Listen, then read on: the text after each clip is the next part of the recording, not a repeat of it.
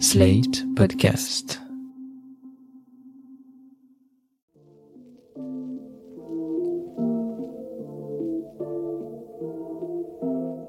Salut et bienvenue dans New Deal, le podcast Slate Ifri TTSO qui décortique l'actualité américaine en compagnie de Laurence Nardon, responsable du programme USA à l'Ifri. Bonjour Laurence. Bonjour Romain.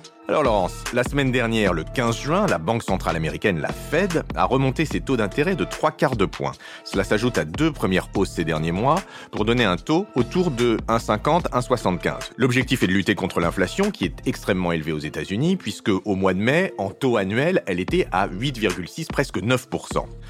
La hausse des prix, la hausse des taux et maintenant le risque d'une récession évidemment inquiètent les ménages américains ainsi que les démocrates, puisque la dénonciation des problèmes économiques est une arme politique de tout premier choix pour les républicains contre l'administration Biden. Alors Laurence, inflation, récession, niveau de vie des Américains, qu'est-ce que vous pouvez nous dire sur tout ça?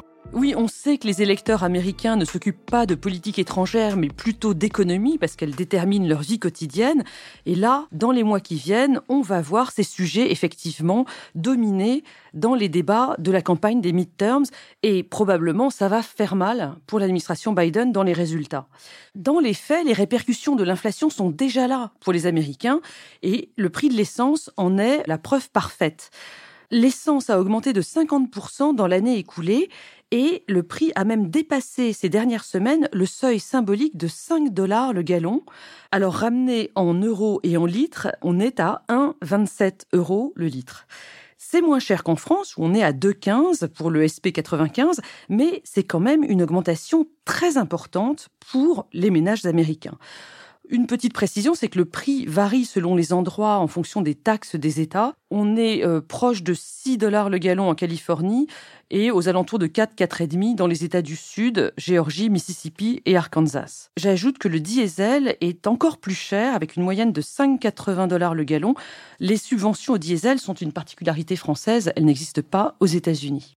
Oui, mais enfin bon, cette histoire de cours du pétrole, ils sont en hausse pour le monde entier, et c'est en lien avec la pandémie et puis surtout la guerre en Ukraine. L'administration Biden ne peut pas être tenue pour responsable de cette affaire. Alors détrompez-vous, Romain, euh, les républicains prétendent que la hausse des coûts de l'essence sont liés aux droits de forage sur les terres fédérales qui ont été, selon eux, limités par l'administration Biden, ce qui leur permet au passage d'égratigner les politiques environnementales des démocrates sur le mode l'écologie punitive qui pèse sur les ménages modestes. En réalité, la situation est confuse parce que c'est vrai, l'administration Biden avait tenté d'imposer un moratoire sur toutes les nouvelles autorisations de forêt sur les terres fédérales.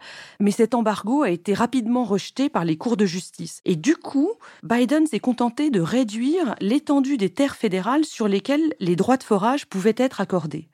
Mais par la suite, il y a eu un retournement. On a vu l'administration Biden accorder un certain nombre de permis, même un grand nombre de permis, jusqu'à la il y a quelques semaines, où, coup de théâtre, 3500 de ces permis ont été attaqués par des associations environnementales. Et donc là, on est dans l'attente de la décision des cours.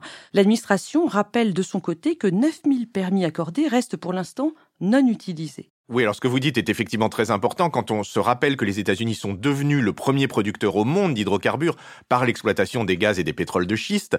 Mais enfin, le cours du pétrole, il est quand même déterminé internationalement. Et que font les États-Unis pour influer sur cette affaire? Eh bien justement, Biden prévoit de se rendre en Arabie saoudite à la mi-juillet, entre autres pour demander aux pays de l'OPEP de produire plus de pétrole pour faire baisser les prix. Mais cette inflation, elle ne touche pas uniquement l'essence, elle impacte aussi l'ensemble du panier des ménages américains.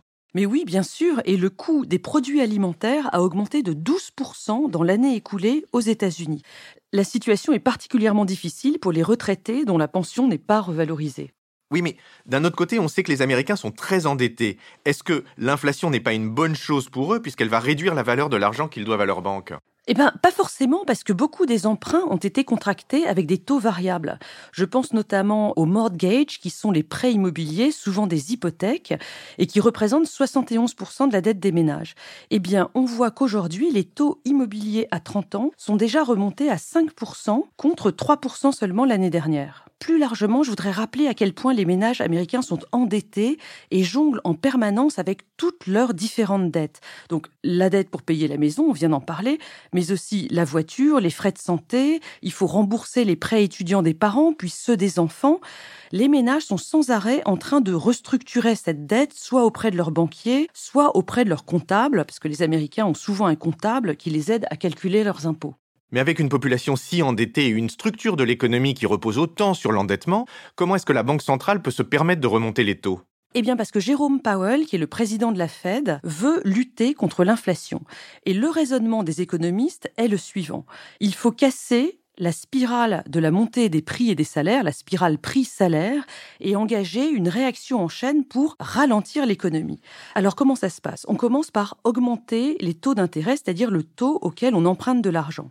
Du coup, les emprunts immobiliers et les emprunts des entreprises, les investissements, deviennent plus chers. Du coup, les ménages et les entreprises empruntent moins. Très rapidement, il y aura moins de construction, moins de production et surtout moins de création d'emplois, et on aboutira à ce qu'on souhaite dès le départ, c'est-à-dire une baisse générale des salaires qui cassera donc cette fameuse boucle prix-salaire qui cause l'inflation. Ce que ça va donner assez rapidement, c'est une remontée du chômage aux États-Unis. Alors, pas d'affolement, parce qu'aujourd'hui, on est vraiment dans le plein emploi avec un taux de chômage de 3,6% au mois de mai. Les économistes officiels euh, américains tablent sur un taux de chômage qui remonterait à 4,1% fin 2024, ce que je trouve très optimiste. Je pense qu'il y en aura sans doute beaucoup plus. Et est-ce qu'on peut s'attendre à ce que les taux de la Fed continuent à augmenter après les augmentations de la semaine dernière? Oui, euh, avant de répondre à votre question, Romain, constatons que les hausses qui ont déjà eu lieu ces derniers mois sont les hausses les plus importantes depuis une trentaine d'années. Et ça va continuer parce que Jérôme Powell, le président de la Fed, a annoncé de nouvelles hausses d'un demi ou de trois quarts de point au mois de juillet. Oui, le risque évidemment aux États-Unis comme en Europe, c'est que cette hausse des taux ralentisse trop l'économie et déclenche une récession. Oui, une récession, officiellement, c'est lorsqu'on enregistre un recul du PIB sur deux mois consécutifs. Et c'est effectivement le risque. Dans les années 70-80, euh, la Fed avait été assez brutale et il y avait eu plusieurs récessions, en 72, en 77, en 80. Et on avait même créé à l'époque le mot stagflation pour décrire une situation où il y a à la fois une hausse des prix, c'est-à-dire que l'inflation continue à sévir, et une récession, le PIB est en baisse.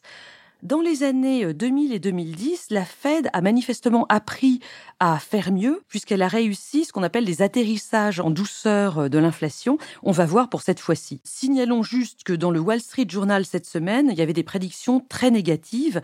44% des économistes interrogés par le journal prédisaient une crise vraiment imminente. 44%, c'est apparemment euh, très important. Oui, et tout ça pose quand même la question de la crédibilité de l'administration Biden sur les questions économiques. Qu'en est-il de cette crédibilité? Oui, en effet, les, démocrates sont souvent perçus comme moins crédibles sur les questions économiques, ce qui n'est pas forcément très juste. Et ce qui n'arrange rien, c'est l'image de Biden, qui est, euh, on le sait, euh, à la fois très âgé, euh, se trompant souvent de mots dans un discours, et en même temps assez colérique. Il a un Irish temper, un tempérament irlandais. Et cette image, qui n'avait vraiment pas besoin de ça, a pris un nouveau coup ce week-end avec la chute de vélo de Joe Biden, qui a été vue des millions de fois sur les réseaux. Et d'ailleurs, les connaisseurs euh, rapprocheront cet incident de ce week-end avec l'intrigue du premier épisode de The West Wing hein, de 1999 où Martin Sheen, qui incarne le président des États-Unis, tombe aussi de vélo. Et c'est sur cette note culturelle que nous en resterons. Laurence, je vous remercie et je vous dis à la semaine prochaine. Merci Romain, à la semaine prochaine. New Deal chaque semaine sur Slate, TTSO, Lifree et sur vos plateformes de podcast préférées.